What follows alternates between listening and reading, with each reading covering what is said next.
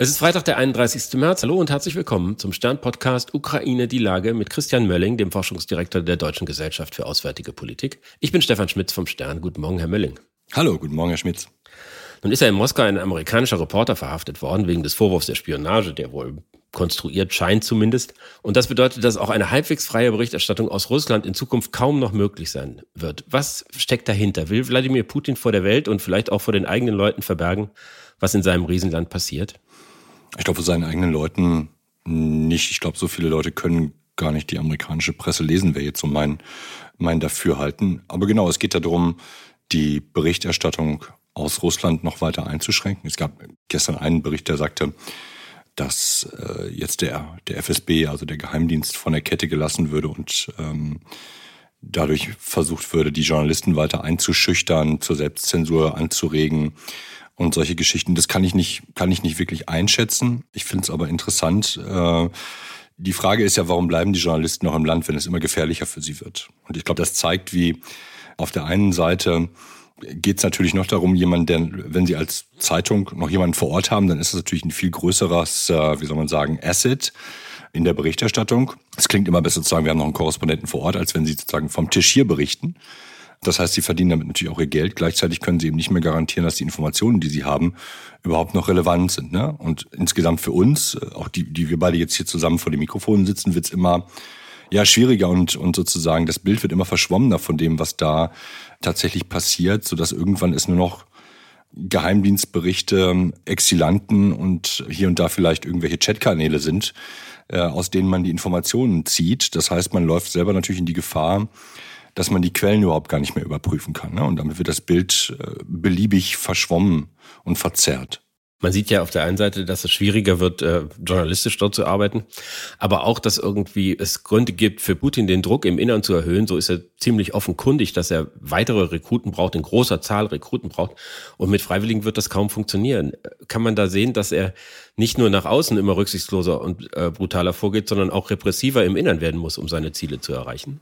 Ja, da stellen Sie eine echt total schwierige Frage. Ich, ich kann mir äh, auf der einen Seite, auf der Negativseite darf man seiner Fantasie keine Grenzen setzen, wie ähm, brutal der Gewaltapparat Russlands ist. Der ist ja darauf ausgerichtet, diese Bevölkerung unter Kontrolle zu halten. Zweitens hat Putin sich mit diesem Krieg tatsächlich eine politische Falle gebaut, aus der er nur rauskommt, wenn er es einigermaßen ja, gewinnen kann. Also, ne, wie auch immer unbeschadet da rauskommt. Dafür braucht er drittens tatsächlich dann neue Leute. Und wo er die herkriegt, das ist mir ein, das ist mir ein Rätsel. Viele Leute haben das Land verlassen. Diejenigen, die noch Patrioten sind, äh, ist die Frage, wie groß ist diese Zahl noch? Wenn äh, der Preis für den Patriotismus dann ist, dass man äh, eine Woche später tot im Graben in Bachmut liegt. Ne?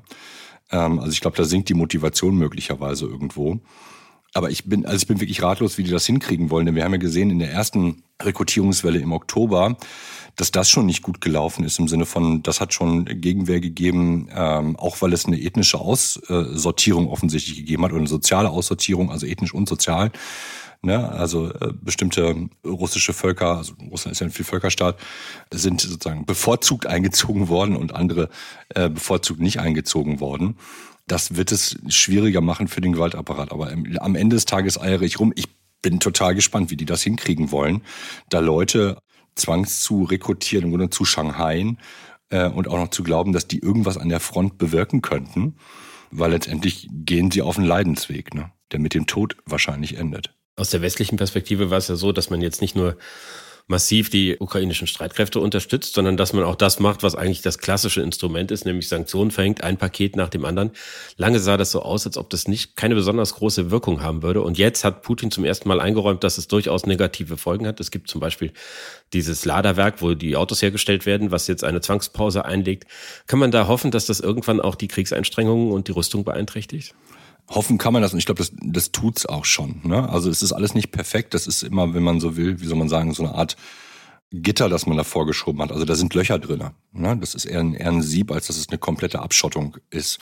Auch weil es einfach die Möglichkeit gibt, über die Schmuggelnetzwerke der der mit Russland befreundeten dunklen Staaten im Grunde genommen weiterhin wahrscheinlich hier und da Material zu beschaffen. Aber in der Tat sieht es so aus, als ob, ähm, das zeigen auch die offiziellen Statistiken in Russland, tatsächlich das Geld ausgeht. Ne? Also der, der Staat weniger Ressourcen hat, um seine Rüstung zu bezahlen, obwohl der Rüstungshaushalt hochgegangen ist, schon viel davon verbraucht ist.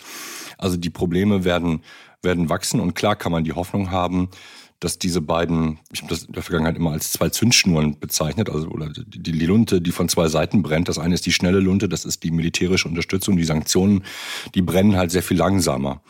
Und es ist natürlich sehr interessant, äh, jetzt zu sehen, wie eine mögliche Frühjahrsoffensive in den nächsten Wochen und Monaten möglicherweise kollidiert mit den Negativeffekten der Sanktionen.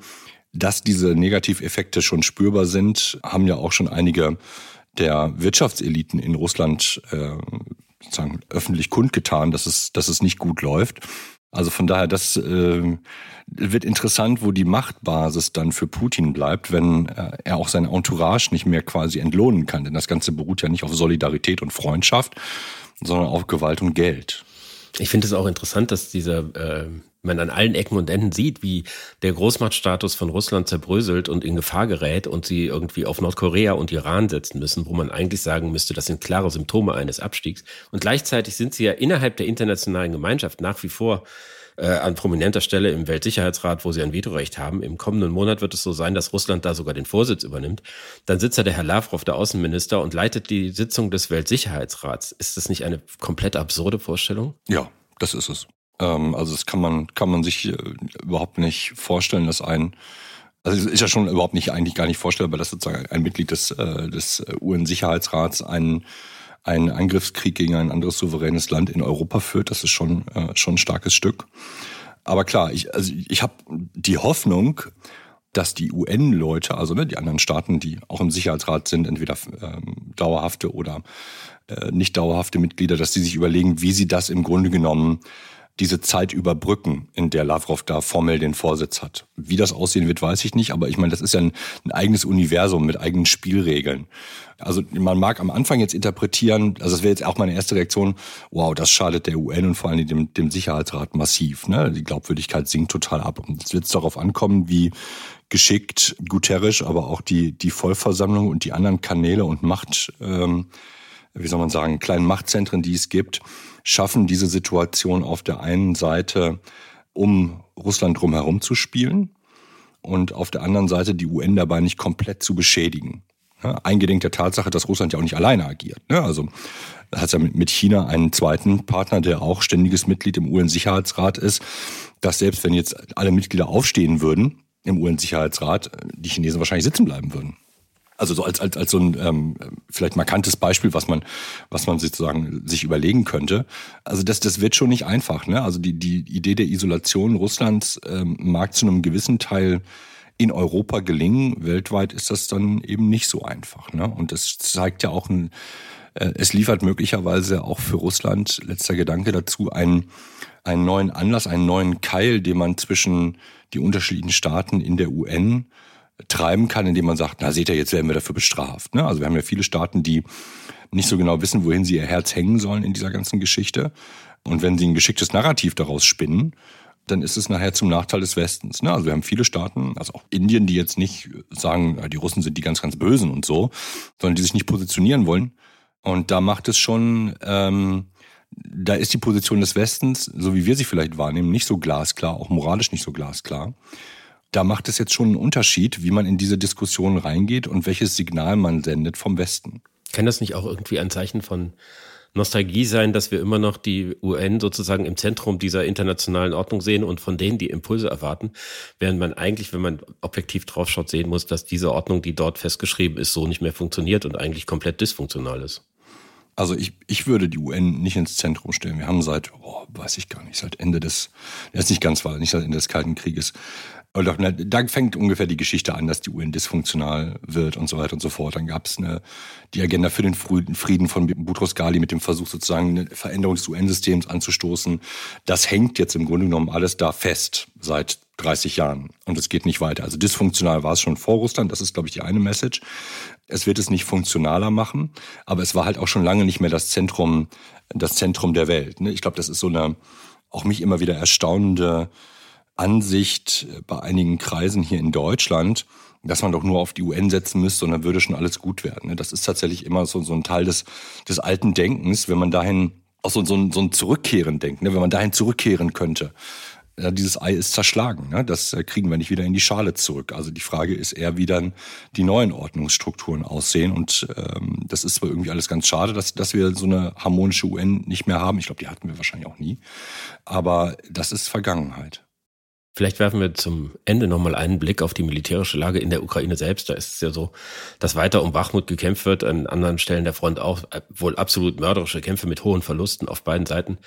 Da hat der Chef der Söldnertruppe Wagner jetzt gesagt, äh, dass die ukrainische Armee in Bachmut zerstört werden soll. Der ukrainische Verteidigungsminister sagt, die Russen hätten da ihre Kampfkraft eingebüßt.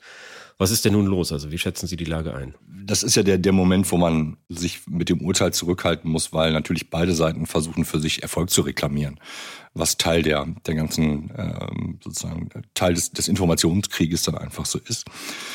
Ich glaube, wir werden einfach in den nächsten zwei, drei Wochen sehen, ob der ukrainische Plan aufgeht, die Russen in Bachmut weiter ausbluten zu lassen. Das ist ja auch das, was Zelensky auch nochmal unterstrichen hat, dass es natürlich von der dass es eine militärische Bedeutung gibt in Bachmut, die tatsächlich ist, dass die Russen dort relativ mehr Kräfte lassen als die Ukrainer und gleichzeitig Verstärkungstruppen unterwegs sind, um die dann geschwächten Russen zu versuchen, im Grunde genommen endgültig festzusetzen. Festsetzen heißt dann nicht, man muss sich alle töten, können sich auch ergeben, ist auch noch eine Möglichkeit.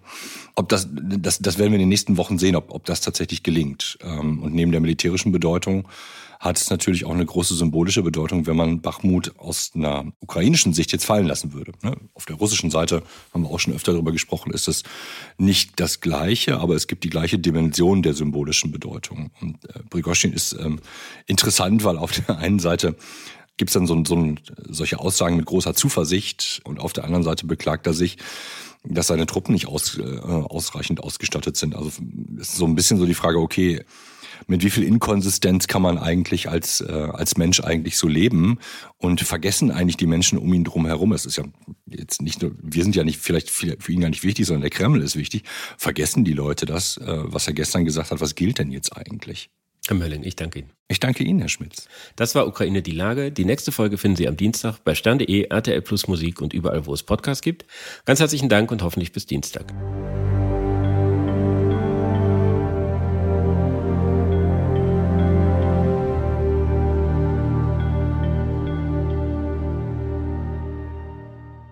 Dieser Podcast ist eine Produktion der Audio Alliance.